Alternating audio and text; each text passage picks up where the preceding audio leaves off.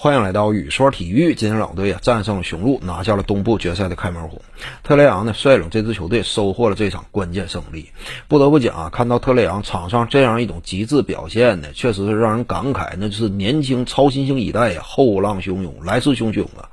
使得呢联赛当中我们更加印象深刻的、更加耳熟能详的一些这个中生代超级巨星呢，在超新星的呃冲击面前，都显得有点严重的力不从心呢。你比如说啊。上一轮系列赛当中，篮网对阵雄鹿，G 五天王山之战，凯文杜兰特全场拿下四十八加十，已经让人感觉惊为天人了。但是呢，你再看呢，现在是在东决更高级别的舞台之上，第一场比赛呢，狼队又是客场作战。结果你看一看特雷杨的，轻松写意，仅仅打了四十一分钟就收获四十八加十一，在场上啊这样一种这个游刃有余的姿态尽显，人家是单核领军，又打出这种如此生猛的表现。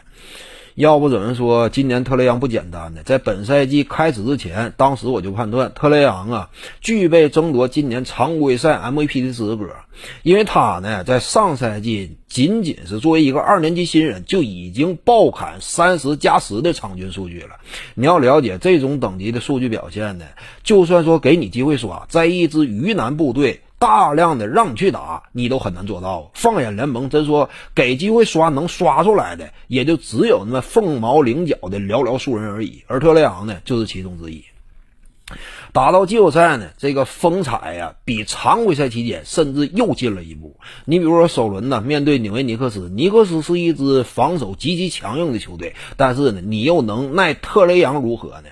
第二轮系列赛呢，面对乔恩比德以及本西蒙斯内外两个最佳防守阵容当中球员的这么一对内外的铁闸，结果呢，特雷杨仍然是如入无人之境，抢七大战呢，率领球队笑到了最后。现在呢，干到了东部决赛，面对密尔沃基雄鹿，拥有字母哥、多多昆博这么一位 DPOY 级别的防守悍将，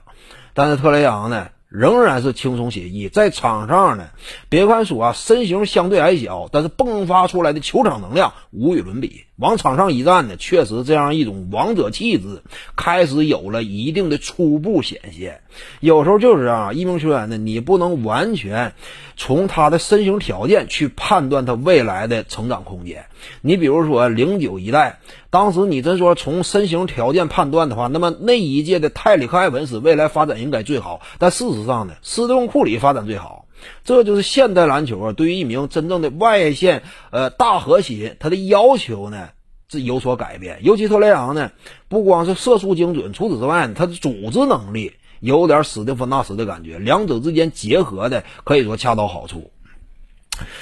所以特雷杨这种表现呢，现在我们对于这名球员呢，确实是不能再低估了。如果说呢，你纵观一名球员他整个职业生涯所取得的丰厚荣誉的话，那么当今联盟现存的所有球员，特雷杨呢？仍然不能说名列前茅，因为毕竟有很多中生代老一伐的超级巨星啊，他们生涯履历太过丰厚，并非年轻人能够相提并论。但是仅仅就本赛季的表现呢，特雷杨常规赛期间出场了六十三场，出勤率在百分之八十八，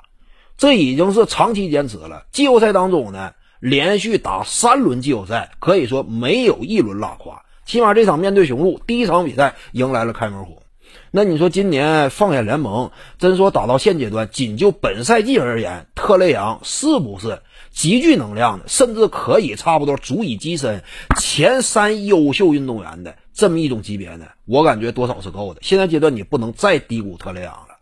在他的率领率领之下，朗队今年是一路以下克上啊。能否闯进总决赛呢？当下来看，似乎说多少，起码你对这支球队，呃，想象的上限，因为特雷杨的存在，也得适当调高了。所以这组系列赛呢，目前有看点了。下一场比赛就看布登霍尔泽主帅是继续按照以往的用人思路，大量使用大洛呢，还是做出一定调整和改变呢？我们也是拭目以待。徐静宇的八堂表达课在喜马拉雅平台已经同步上线了，在专辑页面下您就可以找到它了。